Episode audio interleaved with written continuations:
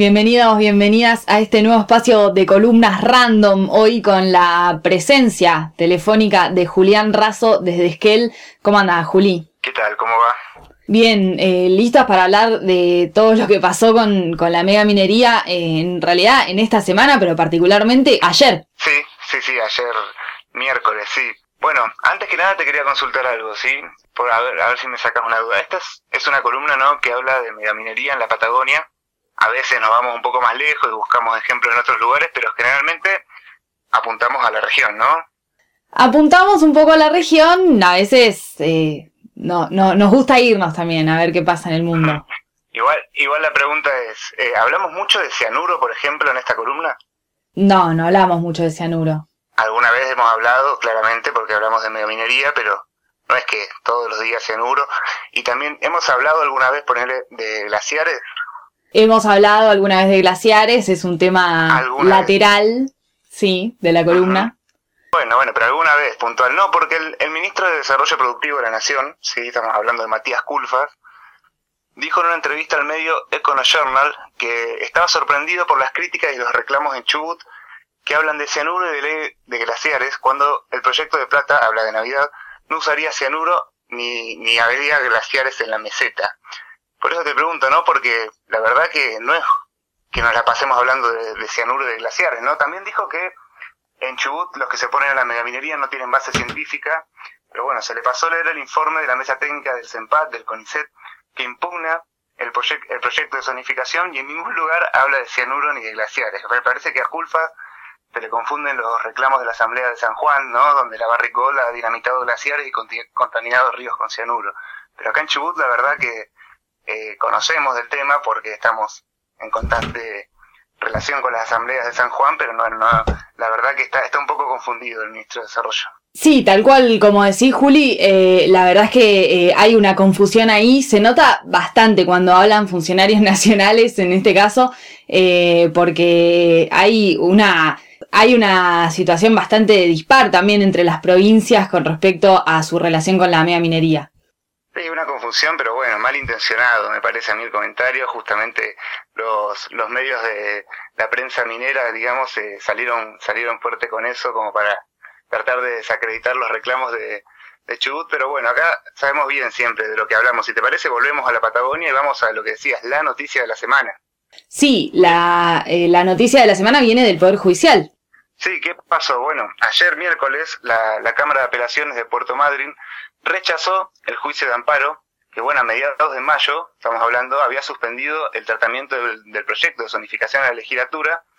Esto, bueno, esto fue ayer, se conoció esa noticia. Horas después, el equipo de Pastoral Aborigen, ¿sí? en representación de las comunidades mapuche, tehuelche y mallín, de los cuales Lefimí, Los Pinos, Chacayo Este y Laguna Fría, Em, el equipo sí presentó un recurso de inconstitucionalidad contra esa sentencia que, rechazó el juicio de amparo. Sí, estamos en ese tipo de noticias judiciales, ¿no? Que va para un lado, después va para otro, se, se presenta un recurso, se rechaza presenta otro recurso, pero bueno, en sí lo que estamos hablando es que las comunidades habían solicitado el cumplimiento del deber de consulta previa y participación frente a una medida legislativa que les afecta directamente en sus derechos, esto es el proyecto de escenificación, ¿no?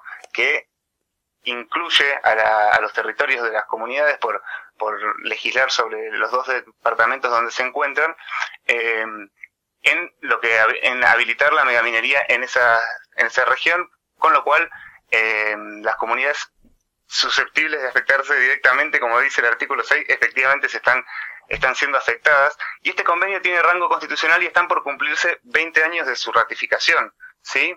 Pero bueno, volviendo a lo que pasó ayer, la Cámara de Apelaciones de Puerto Madryn rechazó el amparo con un, un argumento que dice, la acción, dicen, se tendría que haber presentado en 30 días. ¿Sí? Es un argumento bastante vergonzoso porque toman de la denuncia original, ¿sí? que las comunidades se enteraron por los medios. Bueno, en esa denuncia las comunidades estaban queriendo decir que el gobierno ni siquiera avisó que se enteraron por los medios. Pero la Cámara toma esa fecha como el inicio de esos supuestos 30 días. Así como y, ese es el argumento que presentan para rechazar este, este amparo. Y es cierto que este plazo lo establece la ley de amparo de Chubut, ¿sí? Em, pero lo que pasa es que la violación del derecho que están denunciando las comunidades se está sosteniendo en el tiempo. no es que se produjo el 20 de noviembre del año pasado, sino que se sigue sosteniendo en el, en el tiempo, no hay caducidad, esto ya lo han dicho en sus fallos muchos tribunales de la nación.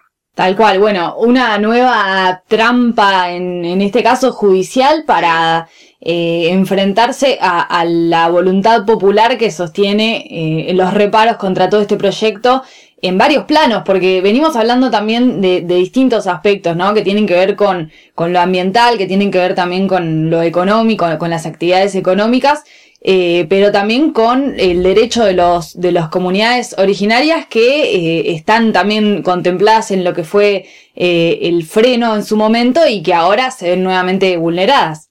Que, que no están no están yendo al fondo de la denuncia, están tomando una cuestión de días según una ley provincial, digamos, pero no están yendo al fondo de la denuncia que va mucho más allá de una cuestión de, de tiempo simplemente de, ser notificado y de presentar un, recurso de este tipo. Eh, retomo las palabras de, un compañero de la costa, Matías Sacre, que lo explicó muy bien. Dice, no, no abordaron el fondo del amparo, una vez más evadiendo la responsabilidad del Estado de garantizar y reconocer los derechos de los pueblos originarios, ¿no? Y además actuando en beneficio del gobierno y de los empresarios, que es eso es para, para agregar, ¿no? Pero es, la justicia con este hecho demuestra, eh, se suma a esta a esta a, cubrir a la legislatura que sigue hoy por hoy eh, violando este este derecho. No es que esto ya pasó y se y se venció. Lo sigue haciendo hoy lo va a seguir haciendo mañana y ni hablar si llegan a tratar el, el proyecto en la legislatura. También es importante retomar algo que hablamos en abril que la Corte Suprema de Justicia de la Nación se sentó jurisprudencia con un caso similar fallando a favor de la comunidad mapuche catalana y la Confederación Mapuche de Neuquén que habían hecho una denuncia en 2004, sí, tardó bastante en, fallar, pero eh, les terminaron dando la razón porque se había legislado, se había creado un municipio, eh, el municipio de Villa Pegüeña, en tierras de la comunidad sin consulta previa ni participación. Y bueno, ahí el fallo eh, dice que, que, hay que remediar eso, porque no se puede volver atrás con la creación del municipio, pero sí hay que remediar porque se hizo mal. Y esto pasó en abril, es una jurisprudencia, digamos, inmediata, ¿no? Eh, esto va a seguir camino, va ahora al, Supremo Tribunal de Justicia, hay que ver que, que falla el, Tribunal Supremo y, y si no ya advirtió, advirtió tanto el equipo de Endepa como, la, como las comunidades que van a ir a recurrir a todos los, los recursos legales necesarios para que esto, esto se cumpla efectivamente el convenio 169 de la OIT y se le brinde participación y consulta previa a las comunidades que van a ser afectadas. Es decir, que en el caso de no llegarse a una situación, a una resolución favorable acá en, la Argentina, también se podría recurrir esto a nivel internacional. Sí, que incluso ya lo ya han recurrido porque, como, como veníamos diciendo, esto desde que el gobierno avanzó con esto a fines de noviembre hasta hoy, todos estos meses estuvieron violando el debido proceso de consulta previa, ¿no? Entonces ya hay una presentación ante la Comisión Interamericana de Derechos Humanos y bueno, esto indica que si el Tribunal Supremo de Chubut no, no entiende esto, no lee los diarios, ni siquiera lo que está pasando en los últimos meses a nivel nacional, eh, esto va a seguir, va a volver a ser apelado y va a volver, va, va a tomar caminos, digamos, hacia más arriba incluso, bueno, la Corte Suprema de Nación y, y como decís bien, eh, puede llegar a, ámbitos internacionales también. Y volvemos, eh, Juli, a lo que pasa en la legislatura. ¿Cómo está eh, siendo ahora por, por estos momentos el clima frente a la posibilidad de que se pueda tratar el proyecto? Sí, hay que ver, digamos, tenemos el antecedente inmediato desfavorable de que se rechazó la iniciativa popular, pero bueno, esto es otro proyecto, no se pueden evaluar los votos eh, directamente, ¿no? Como decir, hay estos 14 votaron así, van a votar así, pero estarían muy justo con los números, todo está, se cruza la discusión de año electoral, hemos hablado también de que normalmente en Chubut esto en años electorales no pasa porque eh, hablamos también la semana pasada, ¿no? Es restavotos, es votos, es restador frente a una elección avanzar de esta forma y esto lo reconocen los, los propios sectores mineros y el propio gobierno. Eh, en, en, ese sentido, ¿no? Como que en esa discusión interna entre, entre la clase eh, gobernante de si, si conviene hacerlo antes o después de las elecciones y, y, bueno, está a la vista. En principio, hoy no se trata en lo que sería orden del día, ¿no? Siempre hay que estar atento a algunas maniobras que pueden llegar a, a, a implicar que de, de, modo sorpresivo eh, ingrese en cualquier sesión ordinaria a la legislatura porque el proyecto hoy por hoy no está frenado por la justicia y sí tiene estado parlamentario, así que hay que estar a, atentos a ver qué pasa. Bueno, el tema, el ítem de las elecciones quizás no eh, es un dato menor también en estos momentos. Eh, hay que ver también qué pasa con eso, pero me imagino que no debe costarle lo mismo políticamente al sector eh, del, del, oficialismo de la provincia de Chubut que responde directamente a Arcioni que los votos que quizás puedan conseguir en otras fuerzas políticas para poder apoyar el proyecto.